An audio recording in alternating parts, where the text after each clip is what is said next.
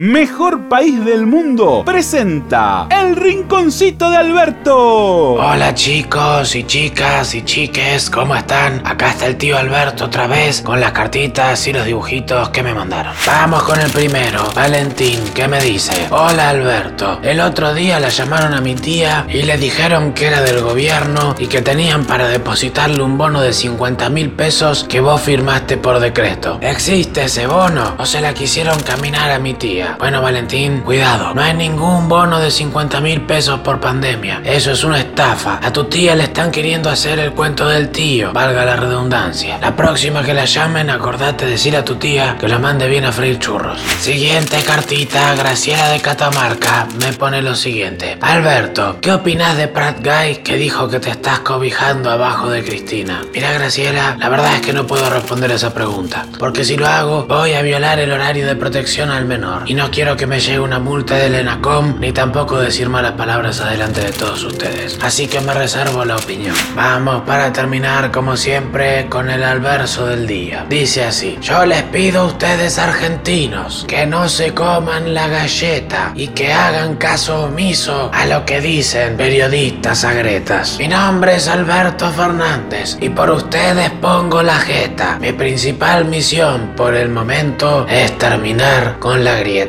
Chao, los quiero. Hasta la próxima. Mejor país del mundo.